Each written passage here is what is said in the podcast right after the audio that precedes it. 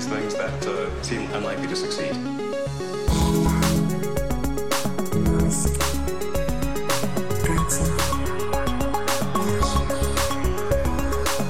Bienvenidos a un nuevo episodio de Elon. Eh, yo soy Alex Barredo, conmigo Matías Zavia, todas las semanas. No sé qué episodio es, el 91, si no recuerdo mal. ¿Qué tal estás? 91 juntos desde el principio. Hablando de Tesla, esa empresa con sede en Austin, Texas. Se ha hecho cowboy. Se ha hecho cowboy, el amigo.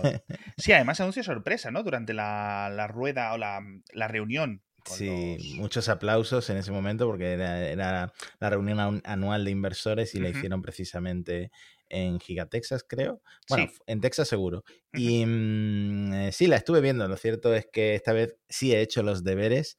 Algunos puntos interesantes, otros un poco repetidos con lo que hemos venido comentando. Pero la gran noticia es que trasladan la sede de Tesla desde Palo Alto a Sí. Austin, Texas. Bueno, a Elon esto le viene bien porque ya estaba viviendo en, en Texas. Entre... Estaba viviendo en una casita pequeña, como la de los tres cerditos, así, enana, minúscula, una cama, un cuenco para el arroz. Sí. No sé si viste eh, la hebilla del cinturón que se mandó a hacer Kimball Musk, el hermano de, Kimball. Eh, de Elon. eh, muy, Tendríamos que muy- hacer un podcast, hermano, un podcast que se llame muy- Kimball. Sí, el otro, el otro día vi que la cuenta esta que sigue el jet de Elon tiene otra parte que sigue el jet de Kimball. No sabía, no sabía que Kimball era también tan rico como para moverse tanto en jet como Elon, pero me imagino que sí. Que no, no tiene problemas para llegar a fin de mes él tampoco. ¿no? No, ten en cuenta que tiene un buen puñado de acciones de Tesla, un buen Sí. puñado de acciones privadas o de opciones de, de SpaceX, creo también recordar.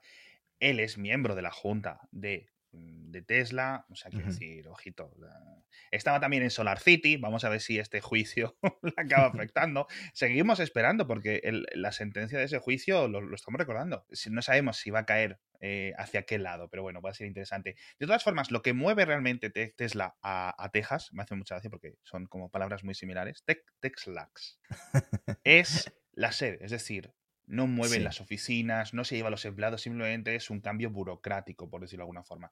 ¿Tiene sentido? Tienen que tener presencia, que la van a tener muy grande en, en Te- en Texas, con Sí. la propia fábrica y digamos que esa oficina, ese edificio gigante de Austin es la que va a ser la sede, pero dijeron que van a seguir expandiendo Fremont, con lo cual perfecto. Eh, Giga Nevada va a seguir a su bola con sus cosas. La mayoría de los ingenieros, todos estos los programadores de todo el software, etcétera, van a seguir en Palo Alto, que al final es donde sigue estando la gente, etcétera. Además, Tesla creo que no ha hecho mucho de esto del trabajo remoto, no sé qué, no sé cuánto. ha habido bien poquito. Y, y, bueno, todas las operaciones californianas de, de Tesla van a seguir la mayoría en esos. Pero bueno, cuéntame. Eh, Esto, sí, es que esto es interesante porque Elon ha estado dando un par de explicaciones un poco a su manera, pero bueno, lo importante yo creo que es que en Texas, aparte de que el Estado está atrayendo a muchas empresas con su nueva ley de desarrollo económico que ofrece exenciones de impuestos, que tú siempre ¡Ay! comentas que ¡Ay! a Elon el dinero le interesa cogerlo, ofrezca a quien lo ofrezca, ¿no? Y mm, bueno, California realmente también apoyó muchísimo a Tesla desde su fundación, con exenciones fiscales, incentivos, políticas favorables. Y bueno, Elon se ha encargado de aclarar lo que tú dices, que no, no, eh, prevemos incrementar nuestras operaciones en California hasta un 50%, algo así. Pero también importante, muy importante, y es que en Texas no hay IRPF, no, no hay impuestos eh, personales, digamos. Entonces, igual que en Se ha Florida, marcado un rubio. igual que en Florida, California, por supuesto, es uno de los estados en el que el impuesto de la renta personal es más alto en todos Estados Unidos. Sí. Para los ricos, eh, Texas es todo lo contrario. No hay ese impuesto personal, ese IRPF, y suponemos que a Elon ya le convenía y por eso ya se había mudado eh, a Texas, ¿no? Recordemos que de la forma en la que yo entiendo, y yo creo que es así, eh, Elon, el IRPF o el equivalente estadounidense, ¿vale? El impuesto a las rentas de, de su trabajo, etcétera, no paga ni un euro, no paga, porque él, digamos, el salario que tiene es cero, literalmente cero, y él vive de créditos contra sus acciones. Es decir, el dinero que él tiene en su banco con la tarjeta para pagar, para su vida, para las mansiones o las que no tenga, para pagar el colegio de los niños, etcétera, todo ese dinero no es de un sueldo como el que puede tener Matías o el que pueden tener la mayoría de nuestros oyentes. De hecho, la mayoría de los grandes billionaires estos del mundo viven así. Es decir, se cogen un crédito a súper bajo interés, como colateral ponen sus acciones o otras propiedades, etcétera, y de ese crédito se lo quedan en el banco y van sacando cuando necesitan. Como las acciones van creciendo en valor constantemente, como han hecho los últimos 10 años, el crédito lo van repagando, pero no tener sueldo y tener IRPF no es una cosa que ellos paguen. Pagan otro tipo de impuestos, dependiendo ya de luego las argucias y lo listos que sean sus contables, pero esto afectará más a los empleados. Hmm. Lo curioso es que Elon en ningún momento ha hablado de impuestos. Eh, a la CNBC tuvo una entrevista y dijo que era porque Palo Alto, en general toda la zona, el área de San Francisco, como se le llama, se ha vuelto demasiado caro, sobre todo para los empleados, para los ingenieros, que dice que es difícil para esta gente, para los empleados de Tesla, encontrar casa y tienen que venir desde muy lejos. Entonces, mm, como que el, área de la bahía tiene un límite de crecimiento y está llegando a ese, ese límite según. Sí, y en Austin ya lo estamos viendo, es decir, todo este flujo desde los últimos 5 o 6 años masivo de, claro, Apple abierto también, por ejemplo, unas oficinas gigantes en, en, en esa zona pero es que fíjate lo que ha tenido que hacer Apple. Apple ha tenido que construir, o las está construyendo, un hotel en las oficinas. Un hotel, pero como con 100 habitaciones, algo así. No un hostal así con tres habitaciones para que duerman los ejecutivos cuando estén pernoctando. No, no. Una cosa grande. Porque realmente en Austin está ocurriendo lo mismo. Es decir, que faltan casas. Es un problema casi global. Faltan casas en Madrid, faltan casas en Málaga, faltan casas en todas partes. Hay muy malas políticas de viviendas, pero creo que se quedan fuera del ámbito de este, de este podcast. Así que quizás en unos dos, tres años esté en la misma situación en Austin que en San Francisco. Pero bueno, sí es hmm. cierto que es que, es que muchos oyentes que nos escuchan desde California lo sabrán. No es extraño gente haciendo hora y media de coche para ir a trabajar. O una hora, por hmm. lo menos. Eso es una locura. Y bueno, y en Twitter, que es donde Elon tiene la lengua más afilada, eh, Tesmanian, que es este medio, le, le, hacen mucho la pelota a Elon y Elon de vez en cuando los menciona, sacó un titular que dice Tesla ha trasladado su sede a Texas tras la oferta explícita de una asambleísta de California. Esto los oyentes de Elon recordarán el famoso tweet de esta asambleísta demócrata Lorena González que tuiteó fuck Elon Musk. Y Elon le... Elon le contestó mm, apuntado, ¿no? Como eh, noted. recibido, mensaje recibido. Sí, es que también, joder, macho, no puede ser siendo, bueno, el asambleísta, eh, miembro de la Cámara de Diputados o el equivalente del Estado de California. No puedes hacer estas cosas, tío. O sea, es que joder. entonces, Elon. representante, tío. Claro, entonces Elon ha contestado a Tesmanian y ha puesto exactly, exactamente. Eh, como diciendo que por eso han mudado la sede a Austin. Pero ya vemos que hay muchas explicaciones y que no necesariamente ha sido la invitación Son de esta política. Factores, sí, exacto. Pero bueno, en fin. Eh, me va a interesar mucho cómo van a expandir Fremont, porque al final siguen produciendo muchos coches allí, aunque la que está creciendo muchísimo es Shanghai, están a punto de abrir ya por fin, cruzamos los dedos Berlín, eh, y luego en Austin van a empezar a escupir coches ahí a cholón, o sea que a ver cómo queda, porque es que si las cosas siguen su rumbo, va a ser la, cuarta fábrica por capacidad dentro de no mucho. De hecho, eh, una de las noticias de esta conferencia es que Giga Shanghai ya fabrica más coches que Fremont. Sí, sí, sí. Ya se hacen más Teslas en China que en Estados Unidos. Totalmente, totalmente. Y es, ha sido algo que ha ocurrido en dos años, ¿no? Y es, es flipante que, por cierto, no comentamos las cifras de ventas del trimestre de Tesla, otra vez récord, otra vez cosa, una cosa loquísima, todos los que fabrican lo siguen vendiendo. Y parece que además están intentando sortear todos estos problemas de componentes, de que me faltan chips, de no sé qué, no sé mm. cuánto. Algunas cositas raras por ahí, es decir, no es que su, digamos, su, su trabajo no se vea afectado por esta escasez de componentes, pero comparado con los, el resto de fabricantes, macho. Yo creo que. Los fabricantes en Europa parando sus fábricas durante cuatro meses y esta gente a su bola, tío. Increíble. Yo creo que en, Volkswagen, etcétera, tienen que estar bastante sorprendidos con lo que ha entregado Tesla. Ha entregado 241.000 coches Y eso, Elon, eh, exactamente lo que has dicho tú, que el crecimiento, eh, confían en que siga creciendo Tesla, pero depende mucho de la escasez de chips y que ya veremos en 2022 cómo está la cosa, ¿no? Sí, yo creo que el 2022 el, el, objetivo era superar el millón. Es decir, para este año 2021 yo creo que es, sin ningún tipo de duda, se van a superar los 800.000, que es una cifra que cuando empezamos el podcast estaba lejísimos, lejísimos. O sea, es que estaba Tesla, la Tesla de los ciento y pico mil, de los 200.000 coches, tal, etcétera fue llegar el Model 3, pum, pum, pum, pum, pum, el Model Y ahora, pum, pum, pum. Vamos a ver ahora como con el Cybertruck si realmente eh, despega, pero vamos, lo del millón, hmm. yo lo daría por hecho. Muy mal se tienen que dar las cosas para, para que se tuerza. Hmm. Y ojo, porque el Model 3 ya es el coche premium más vendido del mundo y Tesla sigue diciendo que el Model Y debería convertirse en el futuro próximo en el coche más vendido de cualquier tipo en todo el mundo. ¡Wow! Por encima del Golf y del Yaris y del Corolla y todos estos, ¿no? Hostias. A ver, el precio de entrada del Model Y sigue siendo bastante alto. Es una promesa. Bueno, ya lo vimos. O sea, Elon ya lo dijo en su momento cuando presentó el Model Y, que el Model Y va a vender más que todo el resto de coches que hace Tesla juntos. Todavía no se ha cumplido porque el Model Y no está en la máxima capacidad de producción de Tesla, pero siguen prediciendo que eso es lo que va a pasar, que el Model Y se va a convertir en el primer coche del mundo. En principio, la fábrica de Berlín va a hacer dos cosas, baterías y Model Y. Hmm. Las dos cosas, que decir, pum, pum, pum, pum, pum. Veremos cuando lleguen, porque es que es una fábrica que, va a escupir coches a punta palas y todo sale bien. Ya, ya digo, después de un año que ya vamos hablando, llevamos como año y medio, dos años ya con la fábrica, ¿no? madre mía, tío, de los, los, hmm. los meses de los, de los murciélagos y las serpientes, ¿cómo va todo?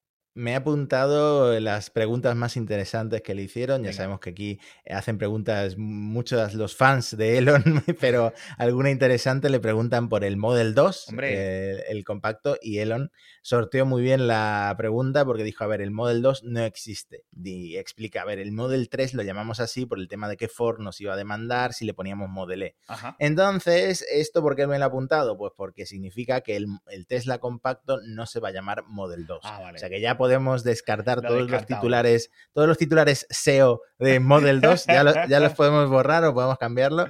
Eh, yo hago una apuesta por Model A porque cuadraría muy bien con Sexy Cars, siendo la C el Cybertruck, pero ah, mucha gente... decir, porque ¿qué pasó con la C? Porque muchas veces le hemos dicho el Model 2 o Model C, dependiendo. Tal. Mucha gente eh, apuesta por Model C, mm, también de Sexy Cars, pero eso donde dejaría el Cybertruck, ¿no? Entonces, bueno, yo creo que puede estar por ahí la cosa. ¿Y la R? y la R de Roadster, claro. Ah, bueno, claro. ¿Y la S? De Super... Eh, del Semi, del Semi-Truck. Ah, bueno, pues entonces ya está, ¿no? ya es completado. Vaya, vaya puzzle, o sea, era un puzzle de una pieza. A ver, Model A, igual no, no suena tan bien como Model C Model A. Bueno, ya veremos, ya veremos. No, encaja, encaja, te la compro. Eh, le han preguntado por el, Cyberquad. Dice Elon que en Gigatexas, aparte del Cybertruck, van a fabricar el Tesla ATV. No le ha llamado Cyberquad, le ha llamado Tesla ATV. Y mi, como sabemos que él tiene un miedo patológico a las motos, ha repetido que los ATV son inherentemente peligrosos. no, es lo mismo, no es lo mismo que una moto, pero que también son muy peligrosos, que yo casi vuelco un quad una vez que, que hice una ruta por el bosque. Y mm, esto es totalmente verídico. Y dice que Tesla va a intentar hacerlo, va a centrarse en hacerlo lo menos peligroso posible, con el centro de gravedad muy bajo. todo lo necesario para que sea un quad seguro y que todos los dueños de un Cybertruck quieran tener un Tesla TV. Yo creo que esto del quad. Eh, a lo mejor tienen dos becarios eh, haciéndolo y dedicándose a esto de vez en cuando, pero obviamente es un proyecto terciario para la compañía, la verdad. O sea, es que no sé. La gente se centra en eso pues porque es guay, era futurista, salió de la, rampa, etcétera. Pero vamos, yo es que no sé ni por qué se le presta atención, pero, pero bueno. Sí, eh, no sé si viste el último pantomima full que va de la gente que se va en furgoneta eh, a, acampar. Bueno, pues le han preguntado a Elon si tiene planes de hacer un Tesla minibus, eh, básicamente como la furgoneta de Volkswagen. Elon ha dicho que es un gran fan de la furgoneta de Volkswagen, pero que mm, no hay planes por ahora y con el tiempo cree que Tesla hará todo tipo de vehículos. Así que nada, que la gente deje de preguntar porque eso todavía mm, falta tiempo, pero ah, llegará. Todos los vehículos que la gente quiera que saque Tesla, según Elon, acabarán llegando. Es que fíjate que este rollo bueno, minibus, o sea, un, un monovolumen de toda la vida, grande un poco, eléctrico de Tesla, yo creo que podría triunfar en el mercado. Mm, no sé hasta cuándo en lo que es el chasis del Model Y se podría expandir para, para eso, ¿no? Y, digamos, completar un poco más de lo que tiene la opción de tres filas, etcétera, intentar hacerlo eh, de una forma un poco posible mejor. Pero, por ejemplo, hay uno que quizás pueda ser la referencia más que el este de, Volkswagen, que es el Hyundai Staria. Con mm. ese al principio lo pronuncia con mucha E, Staria. Hmm. Staria. Y a mí ese coche me tiene enamorado, porque es un eléctrico que tiene hasta 11 plazas, o sea, las mm. configuraciones son locas, puedes hacerlo como de 5, 6, 8, 9, 11 plazas diferentes. Mm. Puedes mover los asientos cuando quieras, todo. O sea, a nivel eléctrico también súper buena tecnología, eh, de todo. Y esto, pues eh, en Tesla yo creo que es un mercado mm. brutal. Y del, el de los utilitarios en general, en plan, Rivian está haciendo eh, las furgonetas para Amazon, pues Tesla también podría meterse en ese negocio, pero bueno, yo creo que Elon lo tiene clarísimo que ahora mismo no tiene tiempo, no tiene tiempo Tesla de meterse. Y no tienen capacidad de fabricación mm. realmente, porque si todo lo que hacen los, lo están vendiendo, no se van a hmm. poner a crear realmente líneas de producción para coches que van a vender menos. Entonces no tiene, no tiene mucho sentido. Le faltan muchos años aún. Hablábamos el otro día de si van a abrir y si están mirando para abrir fábricas. Eh, dice Elon que por ahora no, pero que el año que viene ya sí empezarían a escanear localizaciones, eh, pero que en general están contentos con tener una en Europa, otra en China, otra en Estados Unidos y que la siguiente también estará donde estén los consumidores. Uh. O sea, lo que tú dijiste, en Moscú no va a estar porque en Moscú no tiene sentido. Tiene que ser en un sitio donde haya compradores. Claro, a ver, si, si al final esto es una cosa sencilla. Los coches eléctricos lo están moviendo Europa y China. Punto. Ya está. Estados Unidos está bien, pero van por debajo. Vale, perfecto si ahora que llega el Model Y esto se empieza a cholar, pum, pum, pum, pum, pum, pues coño, tendría sentido una segunda fábrica europea. Pero es que también tendría sentido otra fábrica en China. Yo creo que en Estados Unidos, que ya tienen dos, no le vería sentido tener una tercera, ¿vale? Es decir, no vas a tener dos en Estados Unidos y una en la que serían, en principio, a futuro, tus mayores mercados. Aunque tenemos que tener en cuenta una cosa que a mí siempre me gusta recordar. Mucha de la prensa angloparlante se centra mucho en Tesla como sinónimo de coches eléctricos. Porque en Estados Unidos tienen como el 80 al 90% de cuota de mercado, es decir, que son sinónimo, ¿no? Pero es que en Europa se venden Teslas, sí, pero es que son cuánto, el 10, el 15% del mercado total, ¿no? Es decir, es, un poco, es un poco diferente. Mm. En China. Si no fuera por Noruega. Claro, claro, claro. por cierto, has visto todos los chinos, ahora los, fabricantes chinos eh, llegando a Noruega con unos precios muy buenos. El NIO mm. S8 me parece que cuesta como 50.000 euros en Noruega, venta al público ya. O sea, y es comparable al Model X de 100.000. Ojito, ojito, por favor. El, Xiaomi de los coches. El Xiaomi de los coches, no, efectivamente. O sea, que, me, que, me, voy a Noruega y me compro uno y me lo traigo, vamos. Eh, bueno, le preguntan si va a hacer una fábrica en otro planeta. Elon dice, a ver, me gusta cómo piensas, espero verlo antes de morir, ¿no? Bueno, a ver, Elon, que ya tienes 50, macho, ¿eh? eh estas Starship hay que acelerarlas, que la gente, bueno... Las celdas 4680 en Texas este año ni las van a oler. En Fremont eh, ya está avanzando la producción. Y Tesla Energy. Elon admite una división muy maltratada porque el enfoque de Tesla es 100% producir el Model 3 ahora mismo y el Model Y. Entonces, eh, calcula Elon que van con dos años de retraso, pero progresando con el tema de Solar Roof. Dice Elon que es muy complicado instalar Solar Roof en tejados ya existentes, pero que algún ah, avance hay. Ah, ahora es complicado, ahora es complicado. Cuando salió, hizo el truco ese de magia, de mira la teja, no sé qué, te lo vamos a poner súper rápido, cualquier tejado del mundo se puede hacer. Ah, tres años después es complicado. Cuando vienen los, los, los inversores, los accionistas, y te llevan a juicio porque nos contaste una trola porque esto no era tan fácil y porque básicamente lo que estabas era dándole dinero a tus primos para salvarlos de la bancarrota, pues entonces era el futuro súper fácil, no te preocupes, cualquier tejado. Ahora es complicado, ahora es complicado. Ah, este señor, hombre. y habla, hablando de energía, bueno, también comentó que el almacenamiento de energía, yo creo que esto lo comentas tú mucho en, en Mixio o en Kernel, el almacenamiento de energía hmm. va a ser algo muy importante en el futuro y que Tesla tiene ahí eh, un negocio importante por explotar. Dice que hace falta un impuesto al carbón, un llamamiento a, los reguladores y eh, dice que aunque le gusta la idea de la fusión nuclear, ya existe un reactor de fusión en el cielo y que no está aprovechado, que con hacer, no sé qué cálculo dijo, pero con hacer que un área tal de Estados Unidos tenga paneles solares ya se podría alimentar a todo el país, ¿no? Algo así, un cálculo así. Em, titular, vendedor de placas solares dice que la tecnología nuclear no, está, no, es, no, es, no es muy guay, no es muy guay. A ver, quiero decir, hay que tener este tipo de cosas en perspectiva. Mm, eh, tienes razón con lo del carbón y los impuestos. Tesla tiene un potencial brutal en estaciones de almacenamiento de energía, ¿vale? Yo creo que por ahí de verdad tienen que darle mucha, mucha cera, pero claro, es que todo lo que fabrican lo están metiendo en los coches. Mm. Entonces, eh, tienen muy poquitos, que este es el motivo de los retrasos constantes del semi. Es que no hay baterías para vender esos camiones. No, no sé de dónde van a sacar las baterías, porque es que, que estamos viendo unas, unas aceleraciones de, de- de ventas de coches eléctricos en general, que en algún momento mm, voy a tener que hacer caso a los titulares de esos. Y si falta, no sé qué componente, ¿no? Nos comemos Sí, los o- locos. otro llamamiento que hizo Elon fue a los mm, fabricantes de baterías. Todas las que podáis vendernos, os las vamos, las a, vamos a comprar. comprar, Sí. Nada, está avanzando mucho Cattel, está avanzando mucho, mucho BID en China, así que por ahí yo creo que hay mucha, mucha mejora. Acabo de ver en el guion una cosa que pone el avión Ajá. eléctrico. Sí, eso me lo he dejado para el final porque le está dando Elon mucha importancia y me veo venir Sí. que al final... de- espérate, espérate. Porque antes, antes vamos a meter el patrocinador. Porque no, no quiero cortarte en mitad del avión eléctrico. El patrocinador de esta semana son la gente de Allianz, una empresa alemana súper seria, obviamente, líder mundial en gestión activa de fondos de inversión, fondos de ahorro, fondos de pensiones, etcétera, lo que queráis. Súper sostenibles, súper tecnológicos. Tenéis hasta 26 tipos de fondos que se adaptan a vosotros, ¿vale? Con lo cual, depende de los ahorros, depende de tu edad, depende de lo que tú quieras hacer, pues eliges uno u otro. Ellos tienen más de mil expertos financieros que te van a ayudar a decir, oye, te vamos a asesorar eh, deberías de contratar esto porque tu familia, porque lo que vas a aportar mensualmente al fondo es tanto, es tanto, es tanto, o porque ya estás más mayor, o porque eres aún muy joven, etcétera. Todo este tipo de cálculos te van a sacar y te van a guiar. Así que podéis entrar en allianz.es o llamarles 900-228-228, es muy sencillo y ellos ya, pues a partir de ahí, inicias. Yo ya estoy en la edad de los fondos de pensiones, yo ya estoy en la edad de los fondos de ahorro. Debería de haber empezado hace, hace 10 años, cuando tenía más dinero que ahora, pero como dicen en Allianz, lo importante es empezar, aunque sea en una cantidad pequeña, ¿vale? Y tendréis un montón de fondos, porque al final eso sí que es cierto.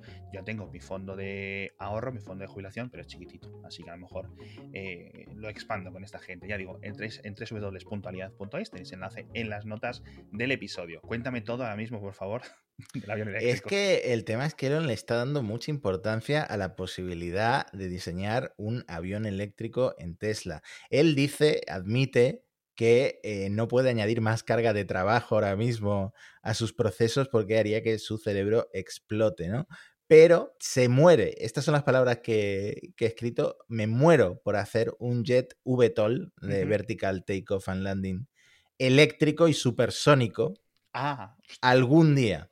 Bueno, algún día, vale. Es que es supersónico con, con batería, ostras, tú, ¿eh? Hmm. Claro, es que ese es el cálculo que también ha mencionado en, en el evento este para inversores. Dice que para hacerlo realidad necesitan una densidad de energía muy alta en las celdas, que ahora mismo no existe, dice de alrededor de 450 a 500 vatio hora por kilogramo, eso por celda y por paquete alrededor de 400 vatio hora por kilogramo. Los coches de Tesla ahora mismo tienen una densidad de 254 vatios No hora, o sea que es la mitad Sí. entonces necesitan que la tecnología de baterías mejore muchísimo para poder hacer realidad estos jets eléctricos con los que sueña Elon, pero realmente lo ha mencionado por todos lados, lo ha mencionado por Twitter, lo ha mencionado en una entrevista, lo ha mencionado en este evento. Yo creo que realmente es uno de esos proyectos que tiene ahí en el cajón y que podríamos cualquier día ver. Tesla anuncia su avión eléctrico. En vez de escribir Puede el borrador ya en Gizmodo, ya lo tienes a medio construir y cuando lo anuncie, pas. No, de todas formas, esto es cierto. Em, es muy curioso porque durante los últimos años la densidad de las baterías de las químicas actuales no está mejorando tantísimo, lo que sí se está reduciendo el precio, que eso también nos viene muy bien, ojo, ¿no? Una vez que estableces que un coche de 60, 70, 80, 100 kilovatios hora, pues ya le puede servir a casi cualquier persona, pues lo que te interesa es reducir el coste, reducir el peso ¿no? de, de- de- de esas baterías, sobre todo el coste, que es que para los coches eléctricos siguen siendo tan limitados. Hmm. Pero bueno, Y bueno, ya de, de este evento no tengo nada más que comentarte, pero sí deberíamos comentar que ahora el Cybertruck es el coche más barato de Tesla en Estados Unidos. Curiosamente, Ah, porque han vuelto a cuesta, subir. porque cuesta cero porque no existe. O...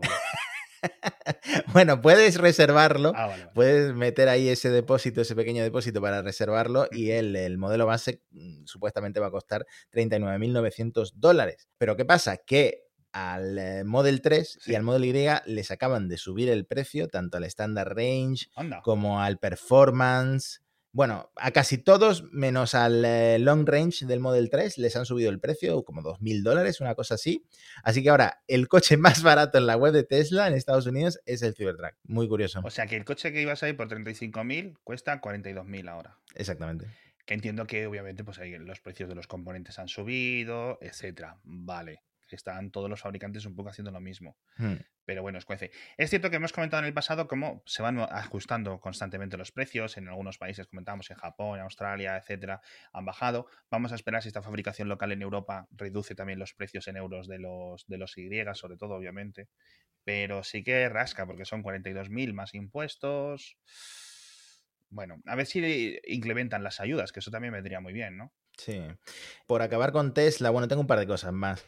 El, podrían cambiar el color gratuito, que ahora mismo son blancos los Teslas que no cambian, que no pagan por cambiar el Sí. color. Y le comenta uno a Elon en Twitter, estamos saturados de Model 3 y Model Y blancos, cambiad el color por otro. Podría ser plata, solo un una sugerencia. Uh, Y Elon le contesta, buen punto, lo discutiremos con el equipo.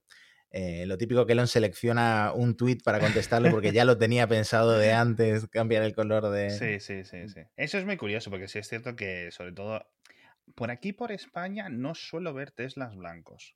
Lo suelen vender, pero por lo visto, en Estados Unidos es una locura. O sea, eh, que decían, creo que en el mismo hilo de Reddit que estabas comentando, decía, es que 8 de cada 10 que veo son blancos. Coño, normal, vas y compras el modelo más, más barato porque es a través de un leasing o a través, a través de la compra más barata que puedes hacer, porque, bueno, pues eres una persona joven y tampoco tienes para gastarte.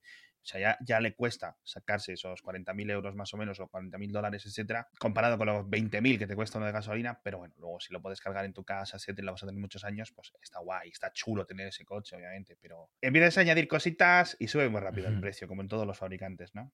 De todas formas, estoy pensando lo del, lo del Cybertruck, eso del coche, eso de los 30.900. ¿Tú crees que cuando llegue a la venta va a ser así? ¿O nos van a marce o van a, A hacer ver, como. No pueden, a la gente que lo ha reservado no pueden cambiarle Sí, el precio.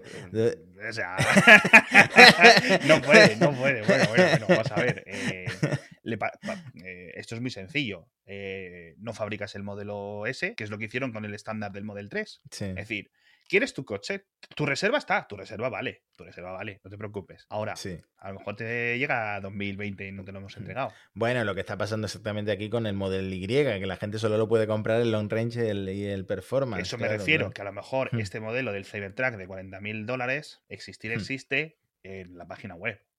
Luego ya veremos.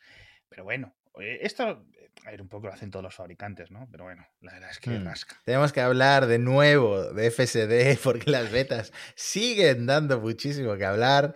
Elon volvió a prometer, ¿te acuerdas que te dije que la beta 10.2 se había retrasado? Pues Elon volvió Sí. a decir, este viernes a medianoche ya sale la beta 10.2 para todos los conductores con puntuación 100-100 Ujú. de esta de seguridad de Los que no frenan cuando viene una Y, bici. a- y- y hoy mismo, eh, que estamos grabando esto en sábado, ha tuiteado Elon. eh, bueno, hemos descubierto problemas de última hora, así que probablemente se retrase al domingo o al lunes. Cero comentarios. O sea, cero comentarios. Está maldito, pero muy interesante algunos datos que ha dado. Elon porque dice que hay unos mil dueños de Tesla con puntuación perfecta de esta de safety driving eh, y creciendo. Dice, bueno, a lo mejor eh, este fin de semana ya sube a 1100, 1200, una cosa así. No sé si son muchos o pocos, pero mm, puntuación perfecta, lo comentamos en el último episodio, significa que no pegas frenadas bruscas, aunque se ponga el semáforo Sí, en ámbar o aunque se te cruce un ciclista. Yo lo que he estado leyendo en los foros es que la gente cuando llega a su casa del trabajo, por su, si su barrio lo conocen y saben un poco cómo funciona, etcétera, se ponen a dar unas vueltas más para subir puntos de buena conducción antes de llegar y apagarlo, ¿no? A, a aparcar el coche. Con lo cual, Alguien muy listo le pregunta a Elon cuál es su puntuación de seguridad, su safety score, y dice que no lo sabe porque todavía no lo tenía activo y que lo acaba de activar. bueno, en fin. bueno, bueno. Se- parece que Tesla mm, con el FSD, bueno, aparte de que está bajo escrutinio de todas las autoridades en Estados Unidos, también está teniendo problemas para encontrar talento porque ha vuelto a insistir en que están buscando ingenieros tanto para software como para hardware, para el equipo de Tesla AI.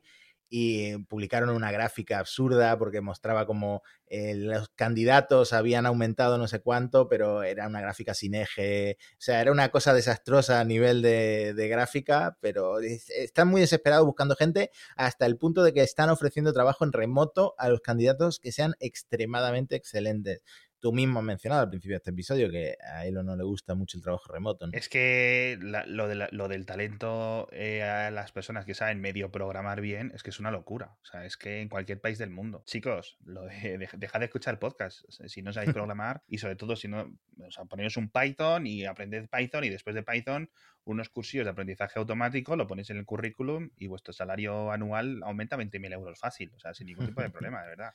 Que parece una cosa exagerada, pero no es tan descabellada. Mm. Así que falta, falta mucho talento. Sí, siguen las demandas también. Hay un departamento de policía. O creo que los policías personalmente han demandado a Tesla por el fraude sistemático de autopilot después de que un borracho con un Model X chocara a 112 kilómetros contra un coche, bueno, contra un par de coches patrulla.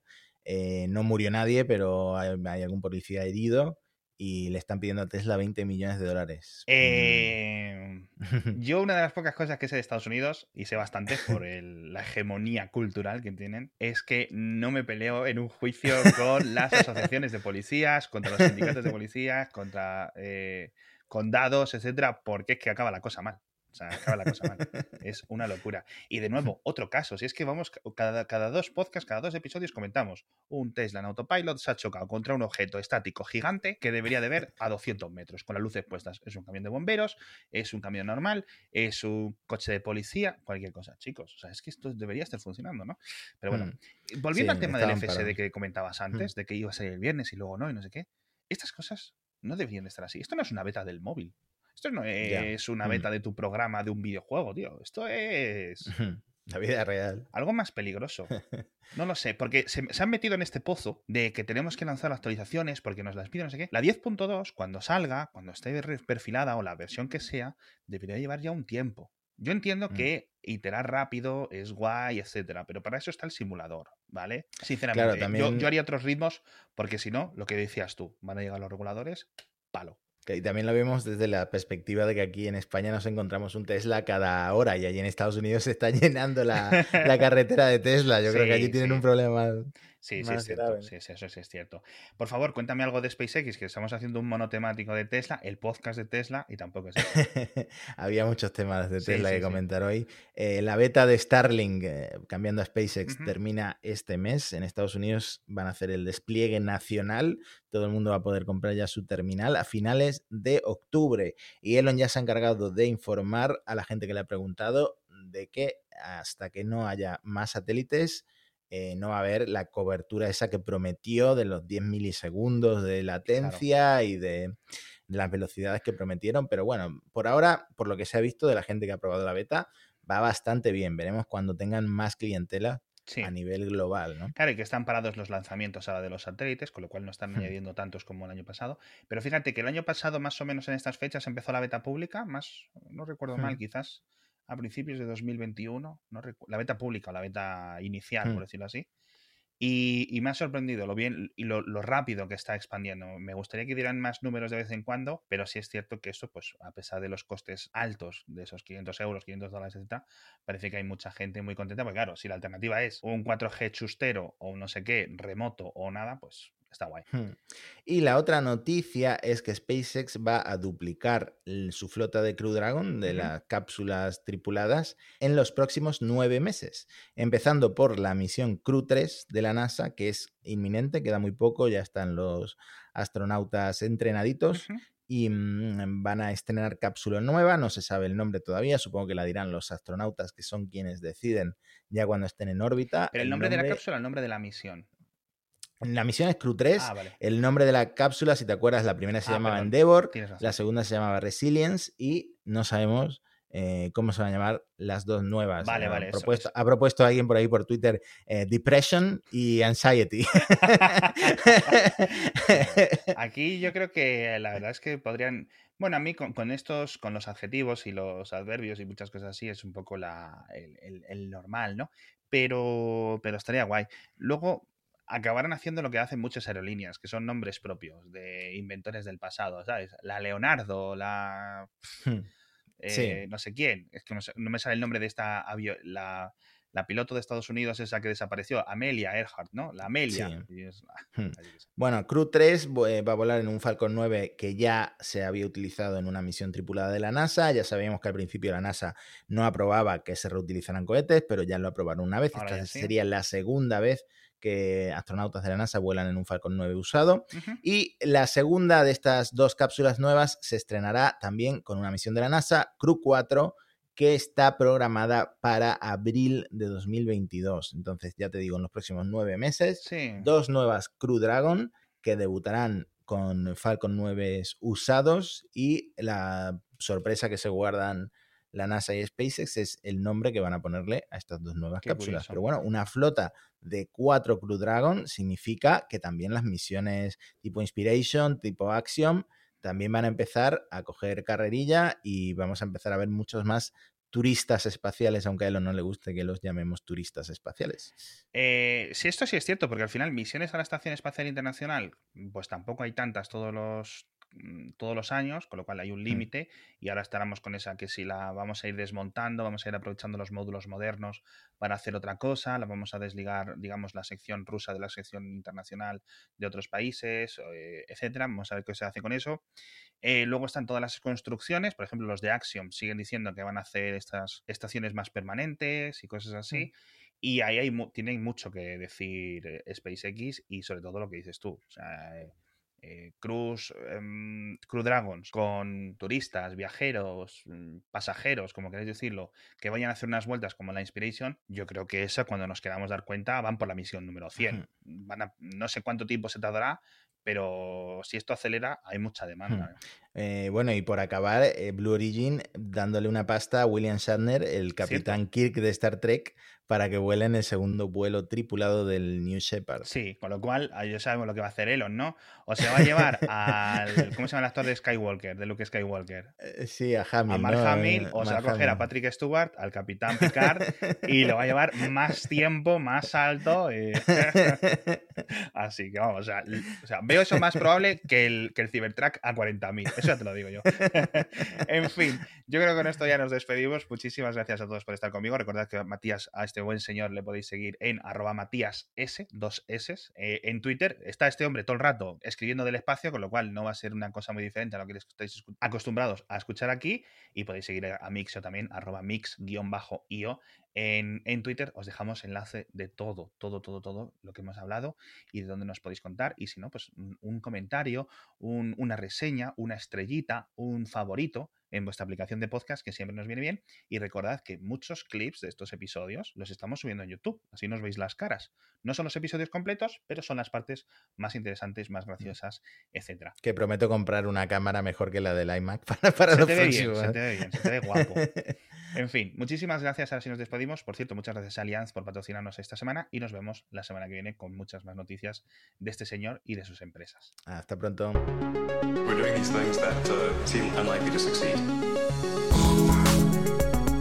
Namaste.